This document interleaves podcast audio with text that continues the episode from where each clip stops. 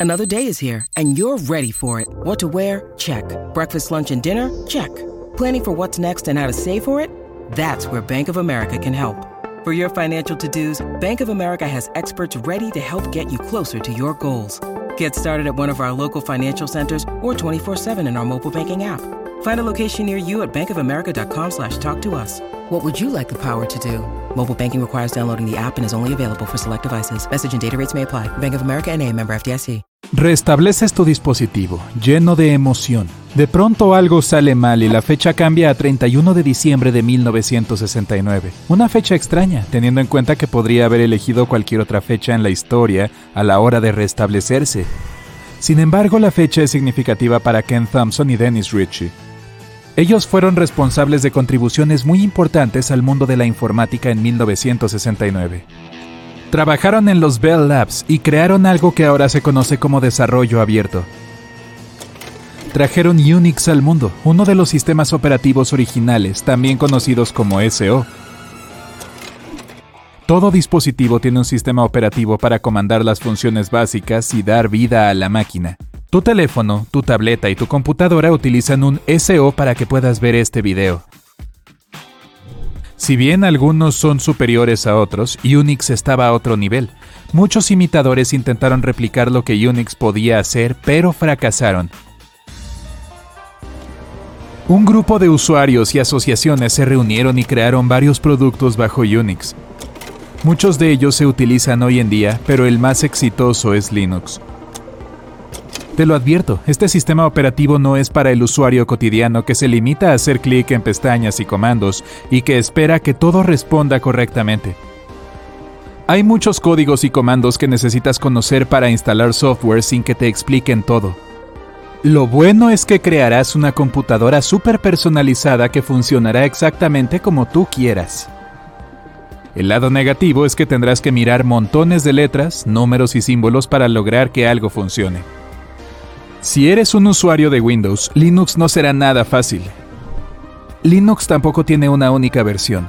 Crece combinándose con otros programas que unen todo en un solo sistema operativo que puedes instalar fácilmente. En muchos casos tendrás que instalar programas especializados de manera manual para que todo funcione sin problemas.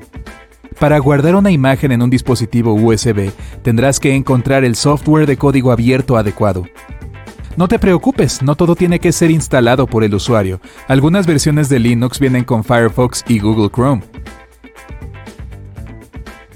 La navegación en un dispositivo Linux tiene algunos elementos reconocibles, como el típico escritorio con un menú de programas, una barra de tareas y una ventana que muestra tus notificaciones. Y si eres un genio de la tecnología y no estás satisfecho con el escritorio por defecto, puedes personalizarlo e instalar una de las opciones, siempre que tenga suficiente espacio de almacenamiento y el software que te ayude a construir el escritorio de tus sueños. Pero centrémonos en el lado genial y veamos cómo Unix allanó el camino para profesionales y amantes de la tecnología con sus contribuciones a la computación en la nube, la ciberseguridad, la movilidad, la virtualización y un sinfín de campos relacionados con la tecnología. Hasta puedes encontrar a Unix en sectores como el farmacéutico, el bancario, el de las telecomunicaciones, el gubernamental y el sanitario. Como columna vertebral de casi todo lo relacionado con la informática, los fundadores dejaron un interesante regalo para confundir a todo el mundo, la fecha del 31 de diciembre de 1969. En aquel entonces las computadoras no eran frecuentes en los hogares. Hubo que esperar hasta los años 90 para que la mayoría de las familias estadounidenses tuvieran una computadora de escritorio donde navegar por la web primitiva. El verdadero nacimiento de Internet comenzó en los 90, aunque ya existía décadas atrás. Todo comenzó en 1969, cuando algo llamado ARPANET estaba en la boca de todos. Need mealtime inspiration, it's worth shopping Kroger, where you'll find over 30,000 mouth-watering choices that excite your inner foodie. And no matter what tasty choice you make, you'll enjoy our everyday low prices, plus extra ways to save, like digital coupons worth over $600 each week. You can also save up to $1 off per gallon at the pump with fuel points. More savings and more inspiring flavors make shopping Kroger worth it every time. Kroger, fresh for everyone. Fuel restrictions apply. Introdujeron las primeras funciones básicas similares a las del Internet que hoy conocemos. conectando algunas computadoras universitarias y compartiendo archivos académicos, o lo que es lo mismo, a través de una red entre pares. Después se unieron más universidades hasta que cambiaron el nombre a Internet una gran distribución de sistemas de red que se basa en que muchas máquinas compartan cosas entre sí. Internet requiere de una red donde se comparta información para funcionar sin la presencia de personas. Esto significa que, si algunos servidores dejan de funcionar en Australia, no afectará tu Internet si estás en los Estados Unidos o en cualquier otra parte del mundo. Es posible que notes cambios en algunos sitios, pero no debería afectar a tu experiencia en general. Hay mucha información almacenada en centros de datos de todo el mundo, que guardan contenidos como videos, música y sitios web. Algunos satélites orbitan alrededor de la Tierra y toman esta información para transmitirla al dispositivo que estás usando. Aunque esto existe, la verdadera razón por la que estamos conectados a Internet se encuentra en el fondo del océano. Los cables viven ahí abajo y se extienden de continente a continente conectando los hogares de los servidores con los proveedores de Internet de todo el mundo. Estos cables están hechos de fibra y son son tan gruesos que la presión en las profundidades del fondo del océano no los aplasta. Ningún objeto peligroso puede destruirlos. Se extienden a lo largo de cientos de miles de kilómetros por todos los continentes.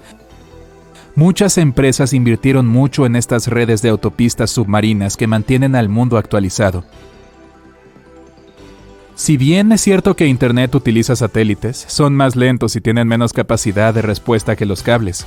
Además, los satélites no son tan eficaces y tampoco tienen un rendimiento óptimo. En los años 90, cuando los teléfonos inteligentes estaban relegados a la ciencia ficción y los monitores ocupaban la mitad de tu espacio de trabajo, no existía el Wi-Fi tal y como lo conocemos hoy. La conexión telefónica era un martirio y la única forma de acceder a Internet. ¿Recuerdas ese ruido que sonaba como la alarma de un auto? Sí, era el ruido de Internet en aquel entonces. Eso significa que las páginas tardaban una eternidad en cargarse. Los sitios de hoy en día tienen funciones y características propias que los hacen únicos. En aquellos días no había mucho para hacer, las páginas eran muy complejas y, en retrospectiva, tenían diseños muy graciosos. Pero esa era la mitad de la tecnología disponible para el mundo de aquel entonces. El mundo vio estallar la industria de las a principios de la década del 2000, lo que llevó a miles de empresas a perder mucho dinero y a una caída financiera. Hora de una lección de historia. La burbuja.com comenzó cuando las personas descubrieron que la red mundial podía ser un nuevo lugar de moda para hacer negocios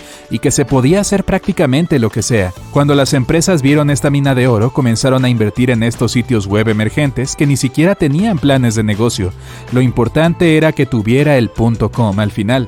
No importaba realmente lo que el sitio web hiciera o el servicio que proporcionara. Una vez que los números crecieron y sobresaturaron el mercado, los inversores quisieron que el dinero que habían invertido regresara a ellos con un beneficio. Pero tener un sitio web, una página de aspecto atractivo y divertido y el .com al final del nombre del dominio no significaba que fuera rentable. Después de un tiempo, todos perdieron su dinero y regresaron a casa. Algunas empresas consiguieron mantenerse hasta hoy, como Yahoo, Amazon y Google. Les va tan bien que consiguieron convertirse en líderes en sus respectivos campos. Bueno, excepto Yahoo. Google se convirtió en un éxito a finales de los 90 y ahora es el motor de búsqueda más popular del mundo. Hasta lo usamos como verbo cuando queremos buscar algo rápidamente. Google ha desarrollado su propio ecosistema para crear la experiencia definitiva de Internet. Su motor de búsqueda es tan popular que puedes encontrar casi cualquier cosa. También crearon Gmail, que ahora es la columna vertebral de todo lo relacionado con Google. Tu cuenta de YouTube está directamente vinculada a tu cuenta de Google, donde también puedes hacer una copia de seguridad de tus datos en Google Drive. Hasta han creado su propio entorno de Microsoft Office con Docs, Sheets y Slides, que pueden editarse en vivo y compartirse con amigos o colegas.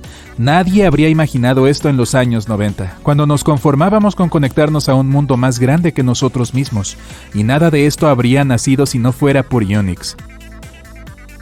Técnicamente, el lanzamiento inicial fue el 3 de noviembre de 1971, pero los desarrolladores eligieron el 31 de diciembre de 1969 como la fecha de nacimiento del ecosistema Unix.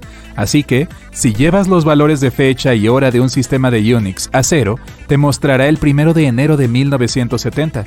Lo más gracioso es que en realidad no pasó nada el 31 de diciembre.